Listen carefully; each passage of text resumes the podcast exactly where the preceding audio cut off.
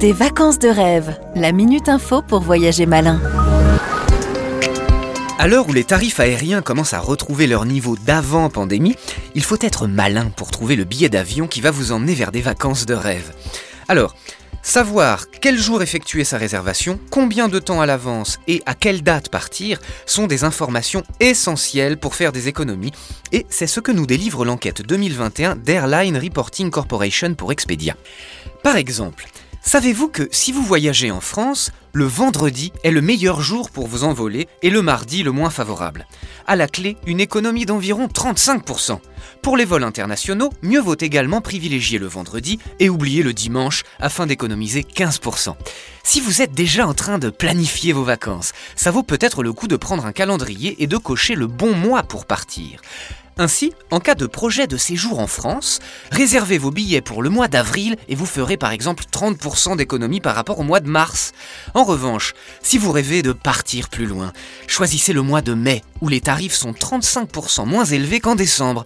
Enfin, si vous pensez que réserver un vol pour un vendredi 13 coûte moins cher car les avions seraient vides, détrompez-vous. C'est un jour comme les autres en termes de trafic et de prix.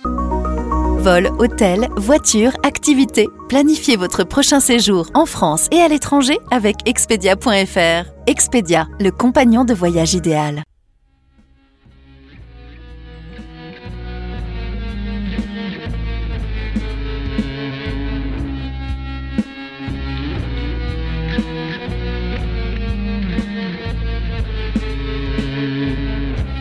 Des rêves qui se pâment dans l'onde. Olivier Lafetta. Bonjour à toutes et à tous. Manuscrit trouvé dans une poche. Bienvenue ce soir dans le monde de Julio Cortázar.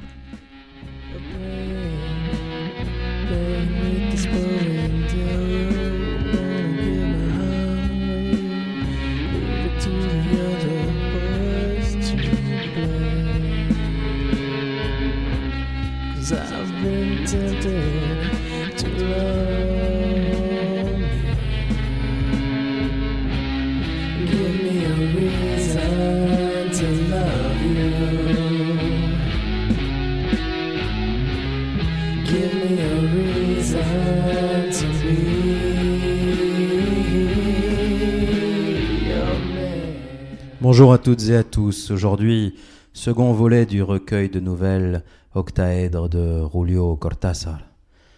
Nous découvrirons ensemble la nouvelle qui s'intitule Manuscrit trouvé dans une poche.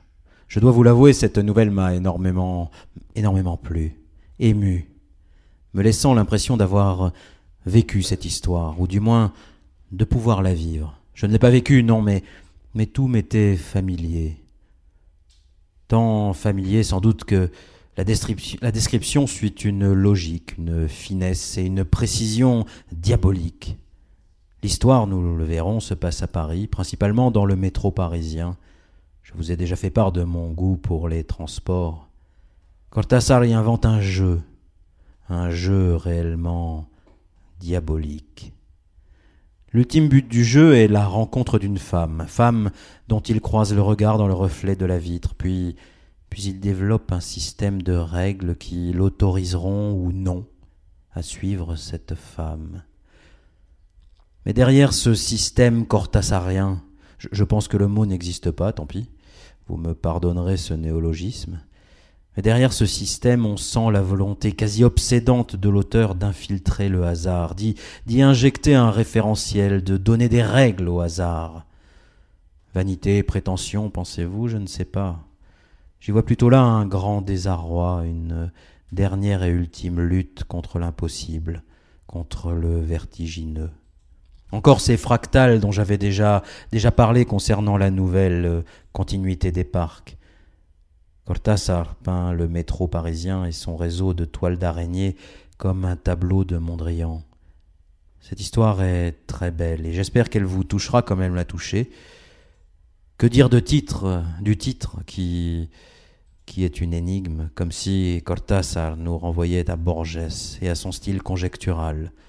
Tout ce que nous avons lu n'est que le fruit d'une lecture de ce manuscrit trouvé dans une poche et non l'histoire vraie du narrateur. Que vient faire ce manuscrit? Qui le lit? Qui l'a trouvé? Ou bien serait-ce que Cortázar est en train d'écrire? Et puis il y a cette souffrance, souffrance de l'auteur qui revient de manière chronique. Quoi qu'il en soit, c'est beau. C'est beau, ça me touche et moi, cela me suffit. Auditeur, auditrice, manuscrit trouvé dans une poche de Julio Cortázar.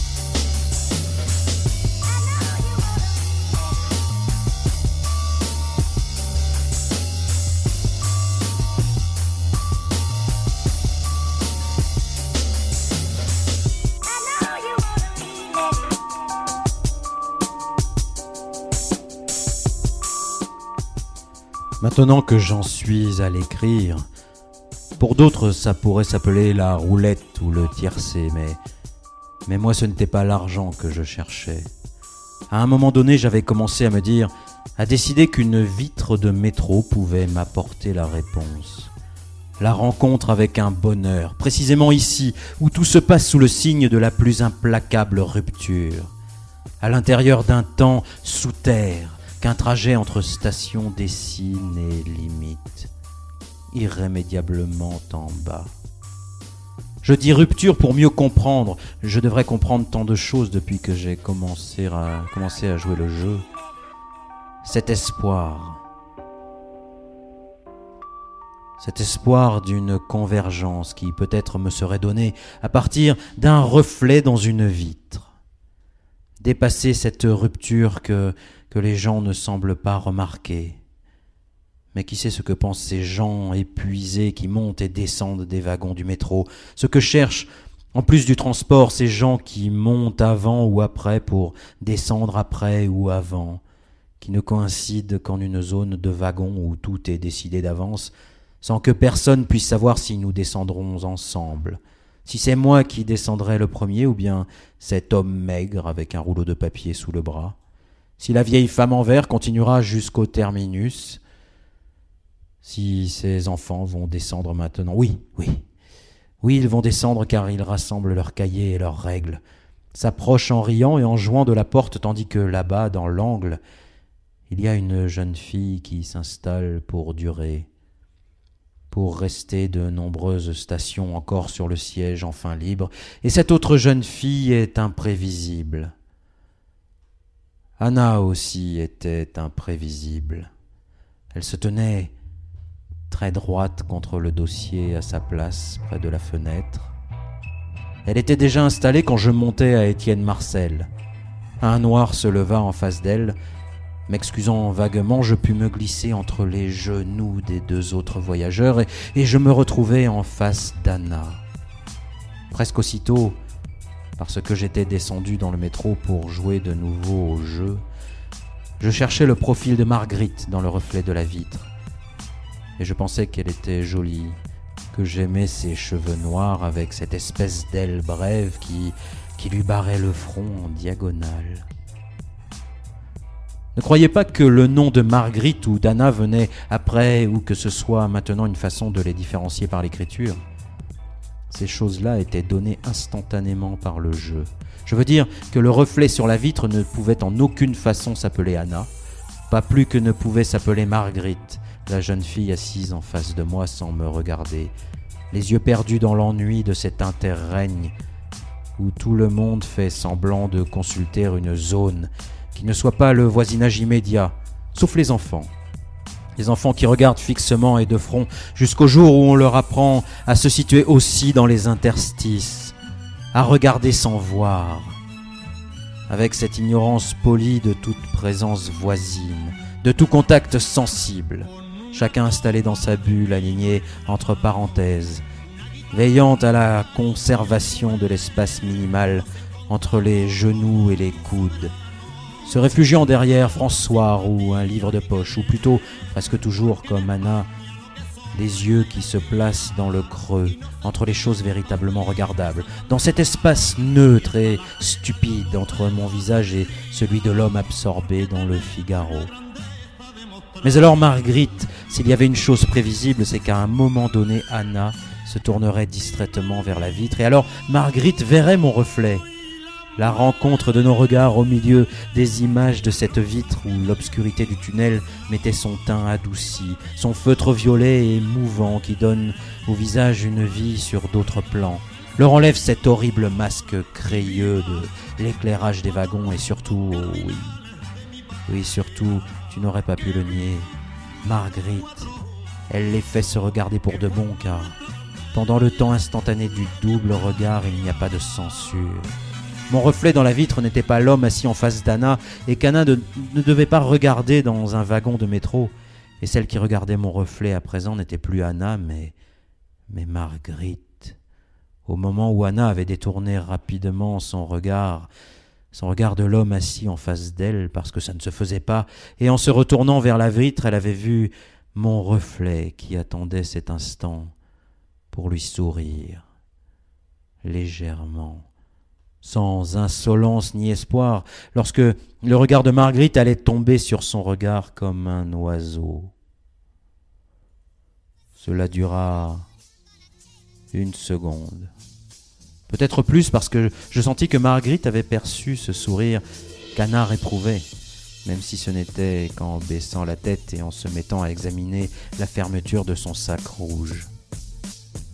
Et c'était presque normal de continuer à sourire même si Marguerite ne me regardait plus parce que, d'une certaine façon, le geste d'Anna soulignait mon sourire. Elle continuait de le voir sans qu'elle ou Marguerite eût besoin de me regarder, consciencieusement absorbée dans la menue tâche de vérifier la fermeture du sac rouge.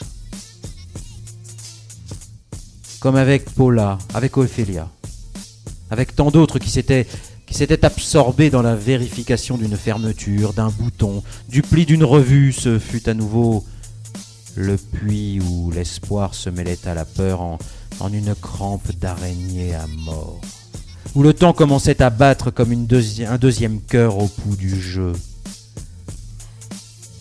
À partir de ce moment-là, chaque station de métro décidait à sa manière du futur, car ainsi on avait décidé le jeu le regard de Marguerite et mon sourire, le, recul immédiat d'Anna vers la fermeture de son sac, était l'ouverture d'une cérémonie que parfois j'avais commencé à célébrer contre toute raison, préférant les pires échecs aux enchaînements stupides d'une logique quotidienne. L'expliquer n'est pas difficile, mais le jouet tenait beaucoup du combat aveugle, d'une tremblante suspension colloïdale où tout itinéraire dressait un arbre d'imprévisible parcours. Un plan de métro de Paris en serre dans son squelette mondrianesque, dans ses branches rouges, jaunes, bleues et noires, une surface vaste mais limitée de tentacules étendus.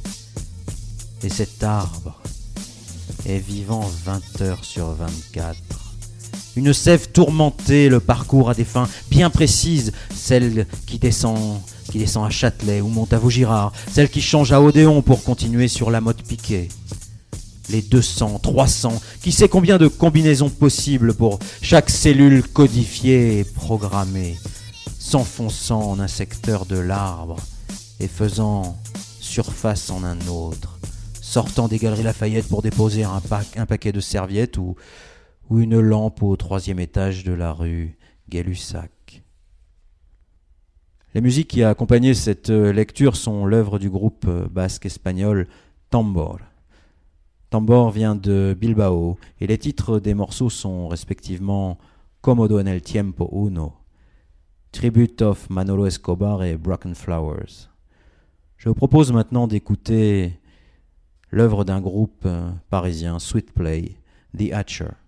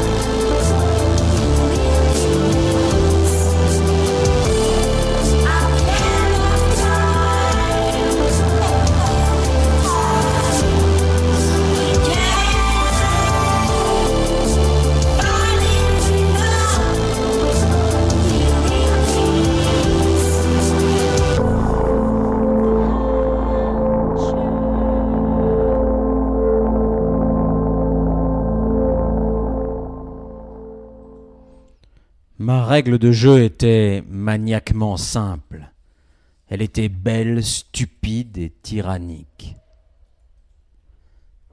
Si une femme me plaisait, si une femme assise en face de moi me plaisait, si une femme assise en face de moi côté vitre me plaisait, si son reflet dans la vitre croisait le regard avec mon reflet dans la vitre, si mon sourire en reflet dans la vitre troublait, plaisait ou, déplaisait au reflet de la femme dans la vitre, si Marguerite me voyait sourire et qu'alors Anna baissait la tête et se mettait à examiner avec application la fermeture de son sac rouge, alors, alors il y avait jeu.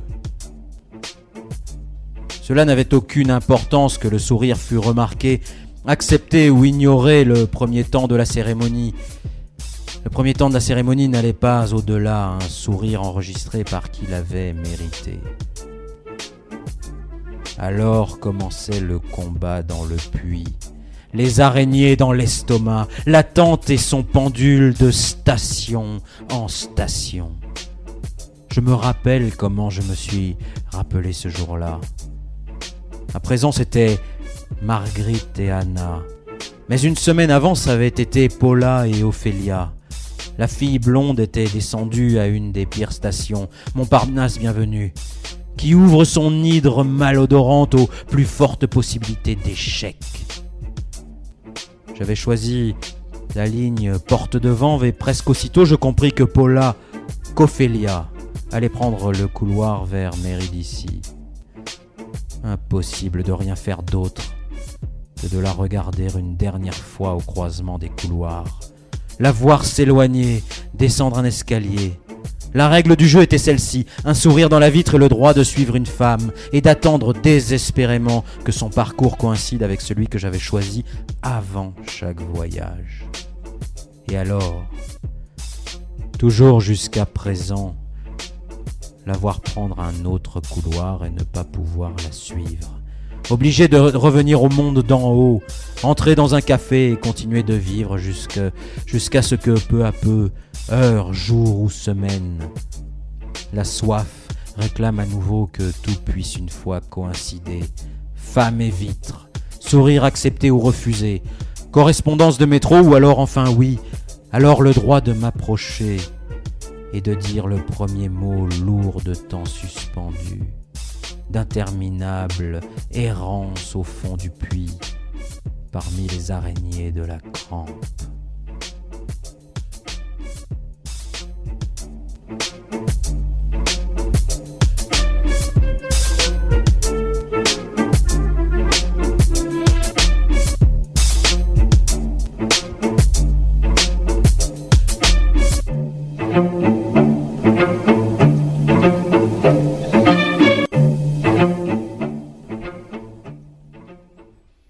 Arrivions à présent à Saint-Sulpice.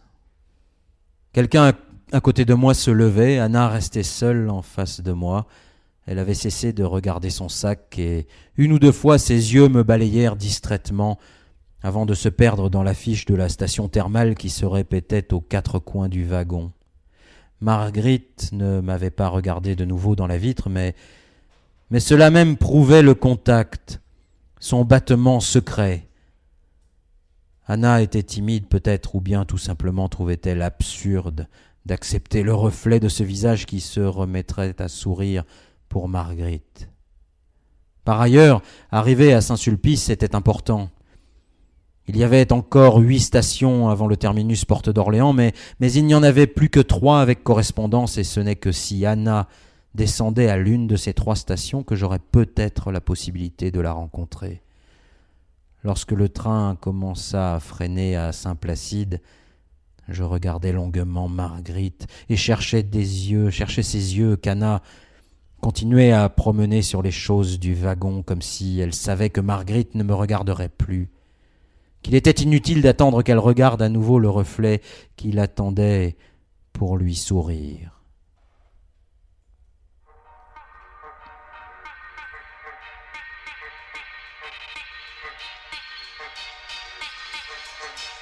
Elle ne descendit pas à Saint-Placide.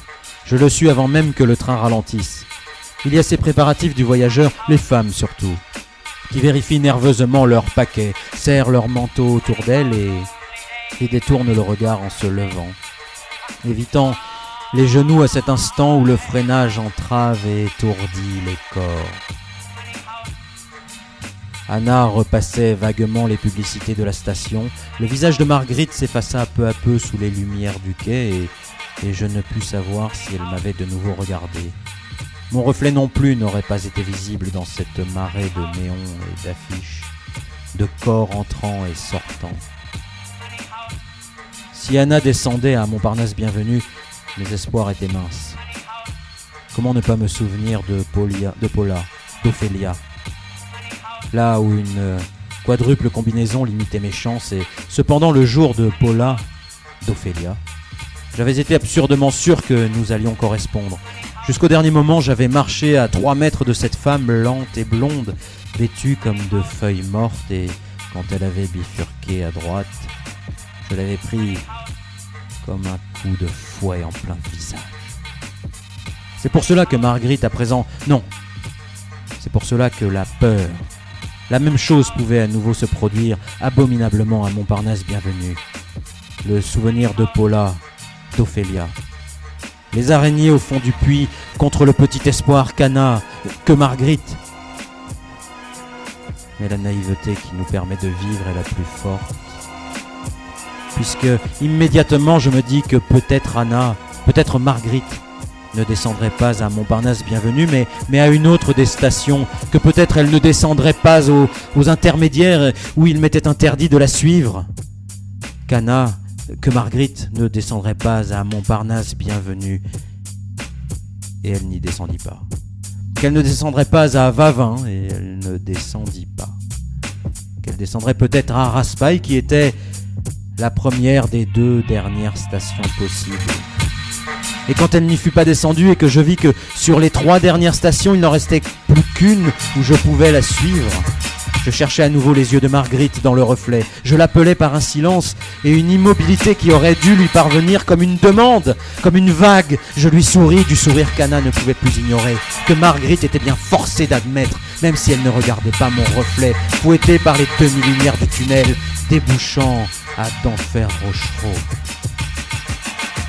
Peut-être était-ce le premier coup de frein qui avait fait trembler le sac rouge sur les genoux d'Anna.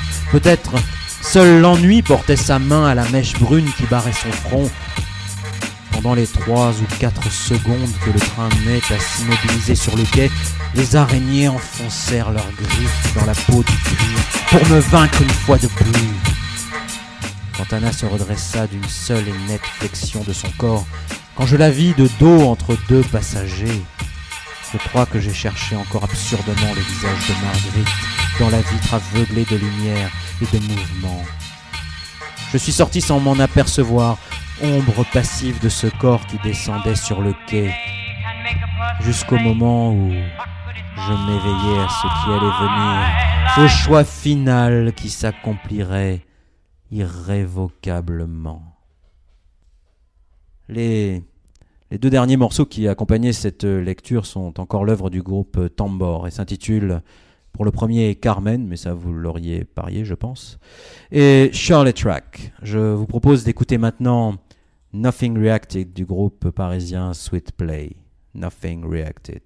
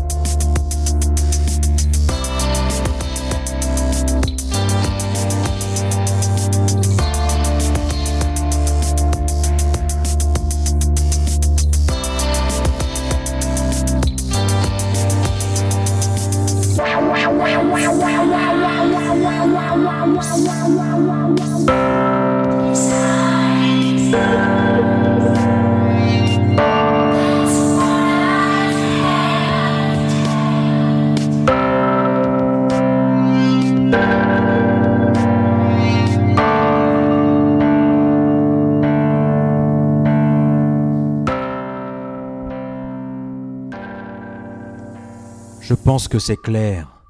Anna, Marguerite, prendrait, un chemin quotidien ou occasionnel et moi, avant de descendre dans le métro, j'avais décidé que si quelqu'un entrait dans le jeu et descendait à d'enfer Rochereau, je choisirais la correspondance Nation Étoile.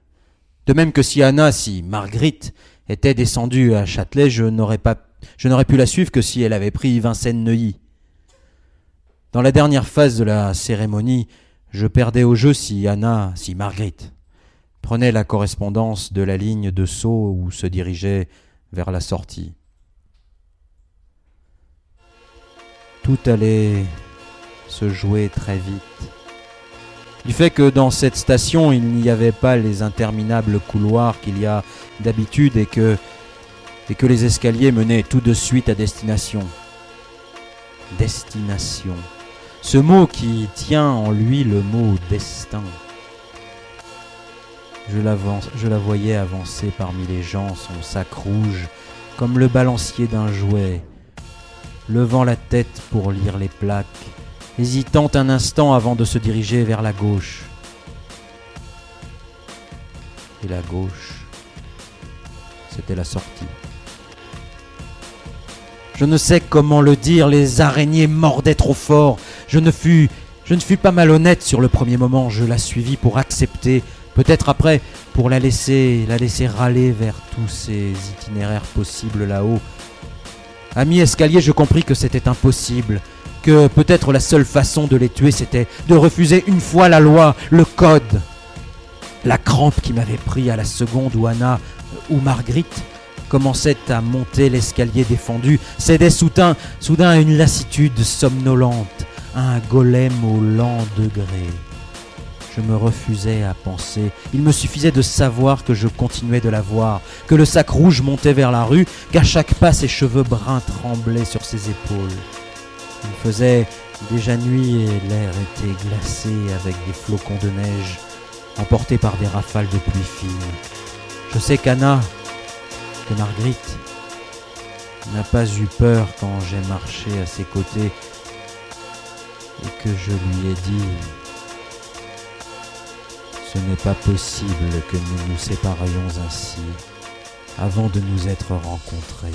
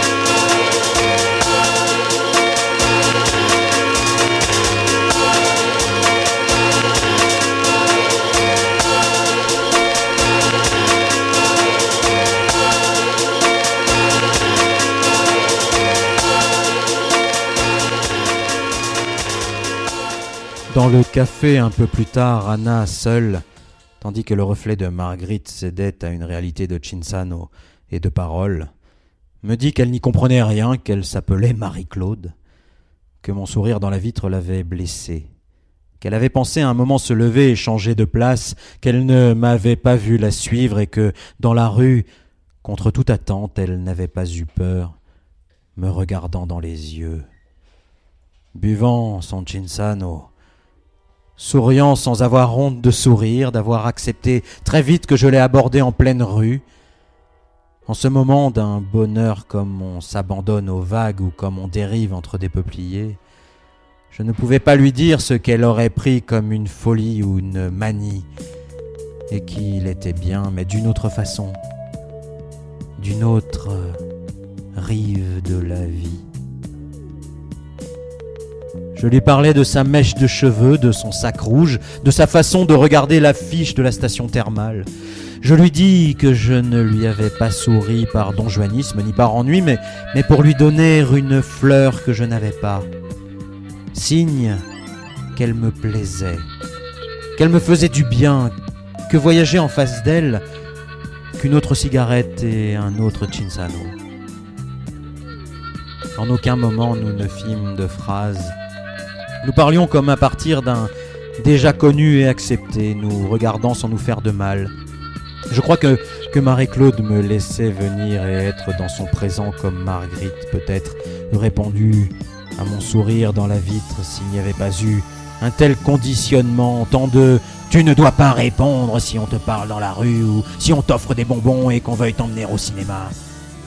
Jusqu'à ce que Marie-Claude, enfin libérée de mon sourire à Marguerite, Marie-Claude dans la rue et dans le café, ait pensé que c'était un bon sourire que l'inconnu d'en bas n'avait pas souri à Marguerite pour tâter le terrain, et que ma façon absurde de, de l'aborder avait été la seule compréhensible.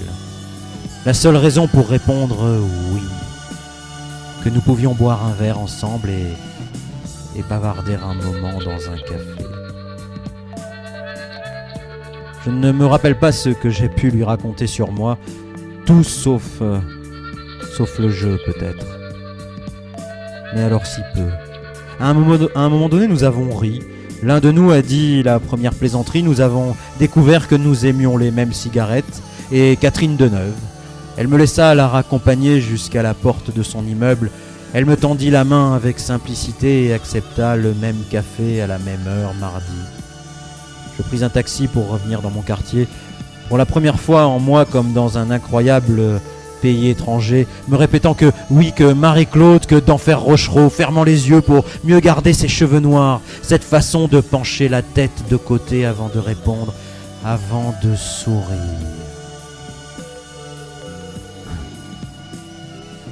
Nous fûmes à l'heure tous les deux et, et nous nous racontâmes les, des films, notre travail.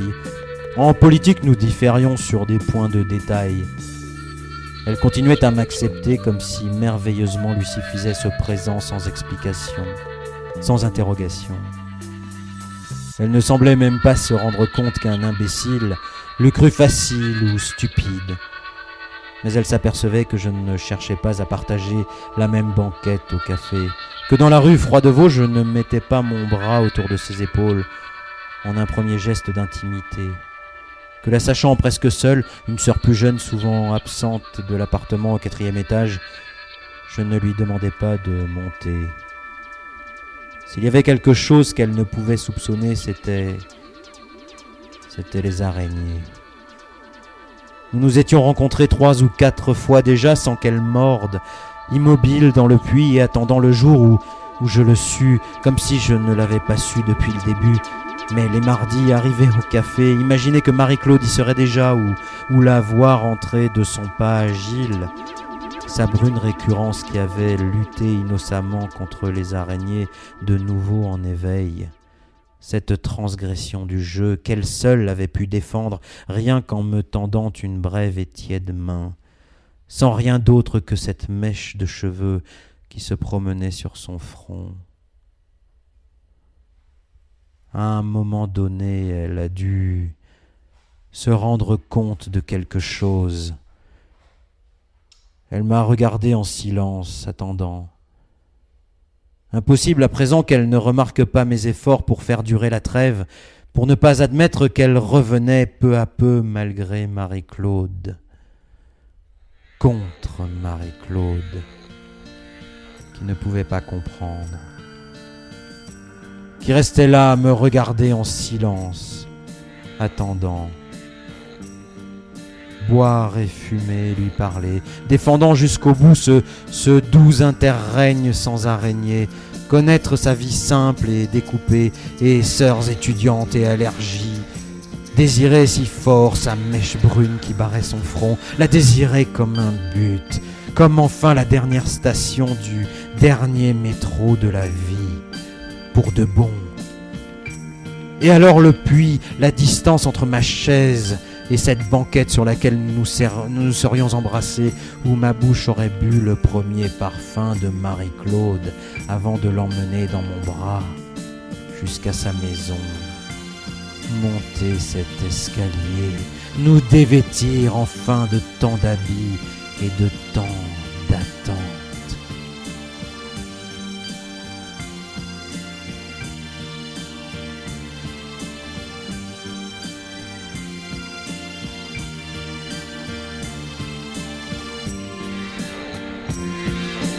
Alors je le lui ai dit.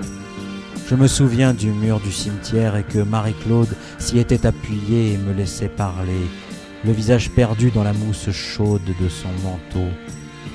Qui sait si ma voix lui est parvenue avec tous les mots? Qui sait si elle a pu comprendre?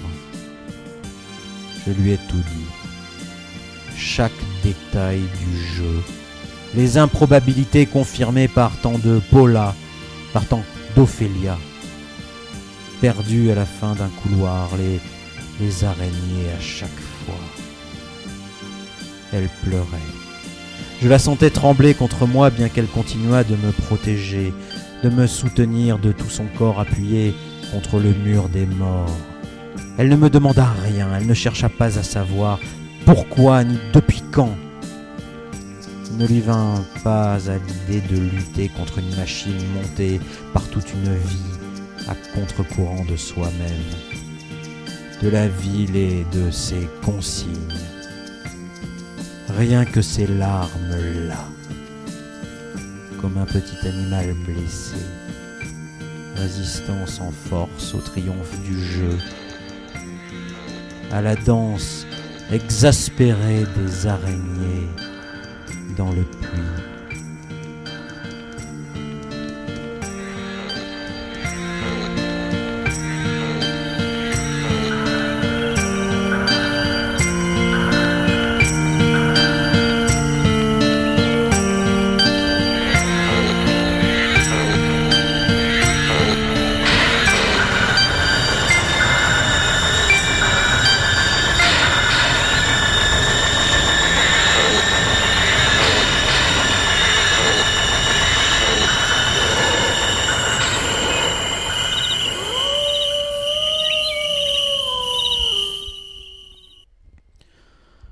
Le dernier morceau que vous venez d'entendre est l'œuvre du groupe russe Fauna et s'intitule Tomorrow.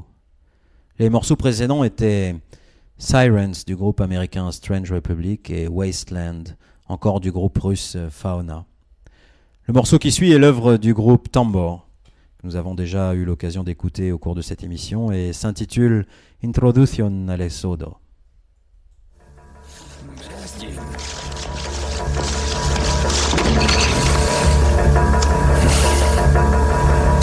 Noticias. Todo empezó en la prensa. Pero desde el principio supimos que esta vez era distinto. Porque ocurría en pueblos y ciudades pequeñas. Y ya no lo veías solo por la tele, sino en las calles de la ciudad. Lo veías por la ventana. Era un virus muy infeccioso. No hacía falta que nos lo dijera ningún médico se había extendido. Los controles del ejército ya no sirvieron. Y entonces comenzó el éxodo. El último día que emitieron las radios y la televisión, las noticias informaban de casos en París y Nueva York.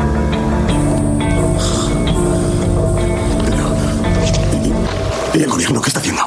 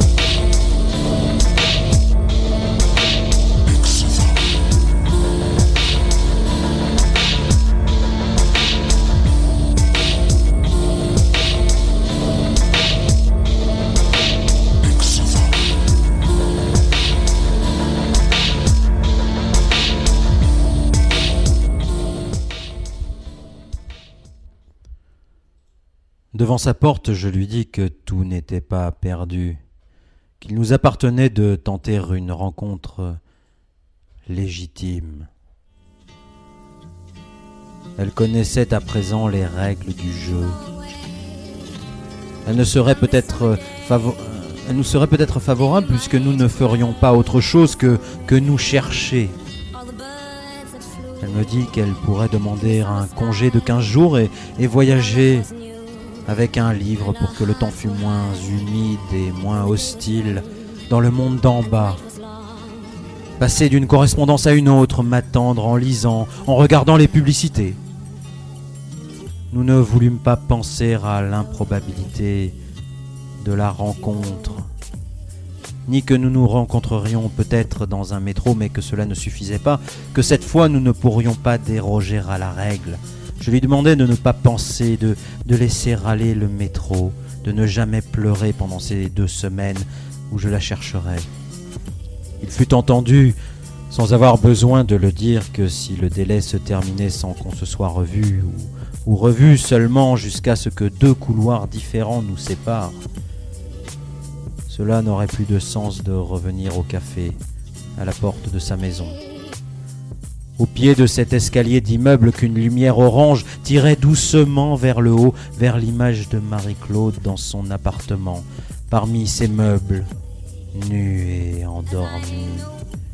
Je l'embrassais sur les cheveux, je caressais ses mains. Elle ne chercha pas ma bouche, elle s'écarta et, et je la vis de dos, montant un des innombrables escaliers qui les emportaient toutes, sans que je puisse les suivre. Je reviens, je revins à pied chez moi, sans araignée, vide et lavé pour, pour la nouvelle attente. À présent, elle ne pourrait plus rien me faire. Le jeu allait recommencer, comme tant d'autres fois.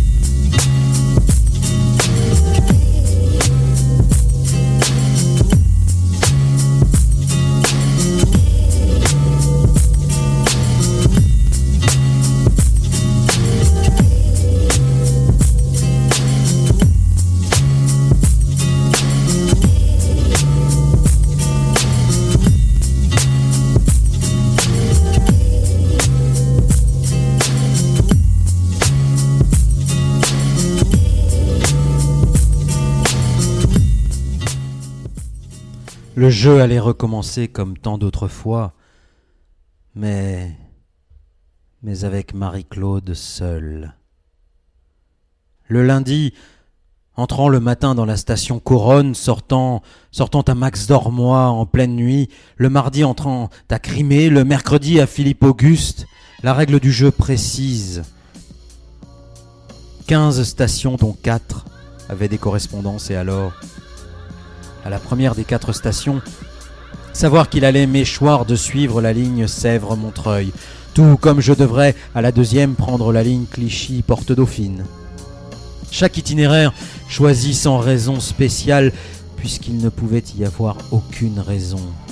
Marie-Claude entrait peut-être près de chez elle, à d'enfer Rochereau ou à Corvisart, peut-être en train de changer à Pasteur pour continuer sur Falguière, l'arbre mondrianesque avec toutes ses branches mortes, le hasard des tentations rouges, bleues, blanches, en pointillés.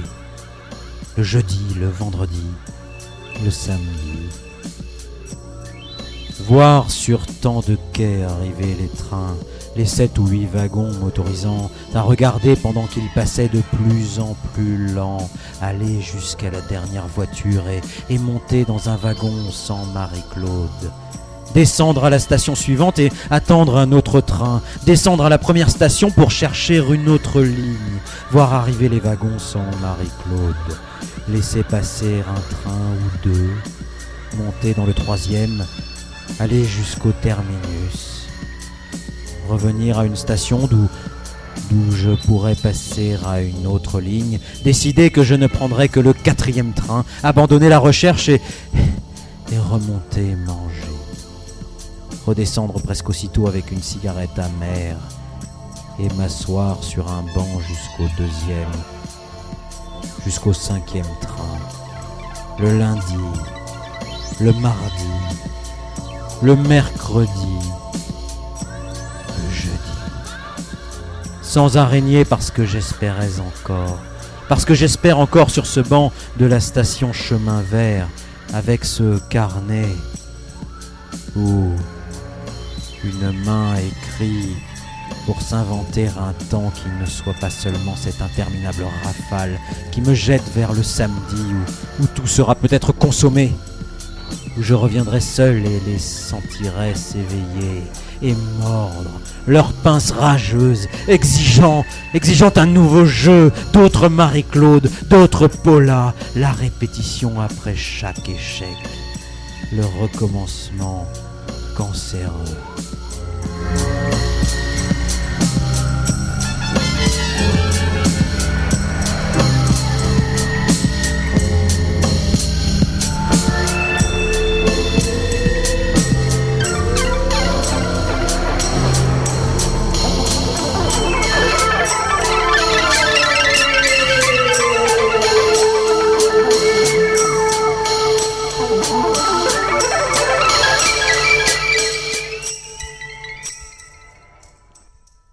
Deux morceaux qui accompagnaient la lecture sont l'œuvre du groupe Tambor.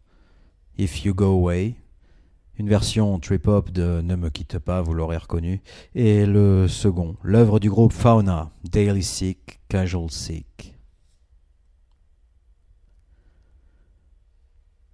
Mais le jeudi, à la station chemin vert, pendant que dehors la nuit tombe, on peut encore imaginer n'importe quoi.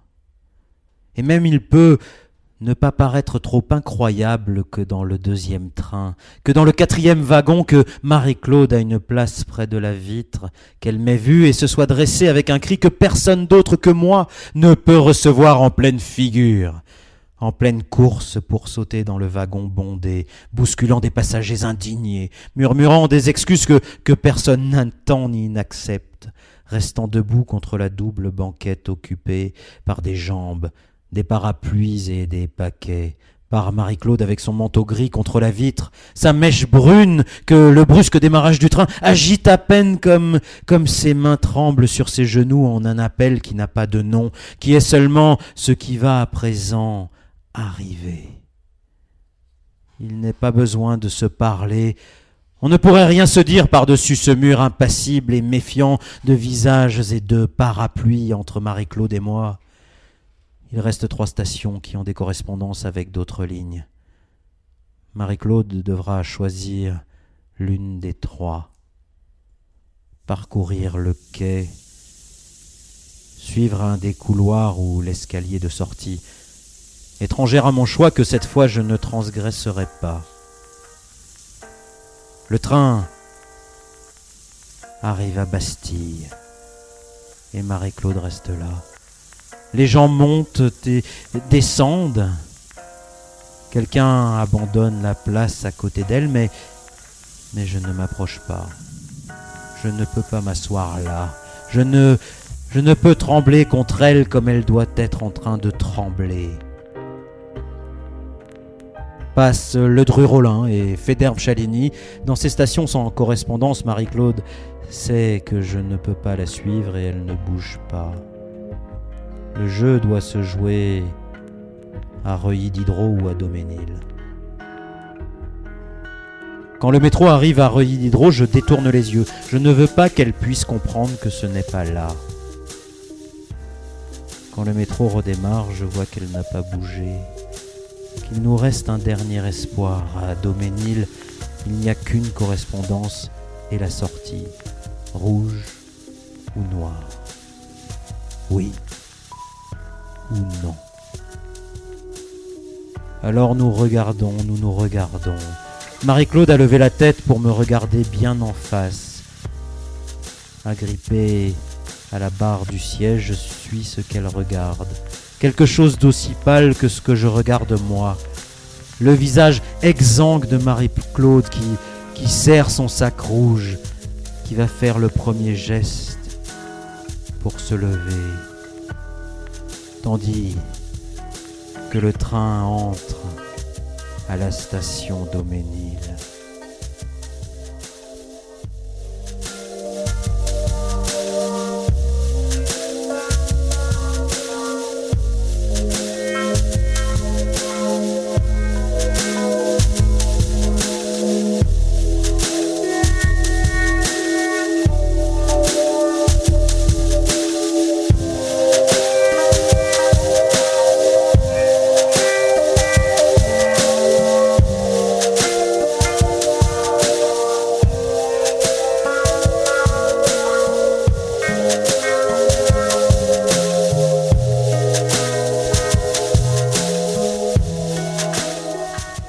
Voilà, nous sommes au terme de cette émission avec euh, la nouvelle manuscrit trouvé dans une poche de Julio Cortázar. J'espère que vous avez pris autant de plaisir à, à l'entendre que je n'en ai eu à la préparer. Je tiens à remercier Michael Cormier pour la régisson et Fréquence Orange pour son accueil. Puis comme notre train s'est arrêté à la station Doménil qui qui est un quartier dans lequel j'ai longtemps vécu avec mes enfants. Je tiens, je tiens à leur faire une dédicace particulière à ma fille Yasmina et à mon fils Adriano que, que j'embrasse très fort. Je vous laisse avec le groupe russe euh, Et et son morceau The Song of Sadness. Auditeurs et auditrices, je vous dis au revoir et à la semaine prochaine et, et bien sûr ne soyez pas trop sages.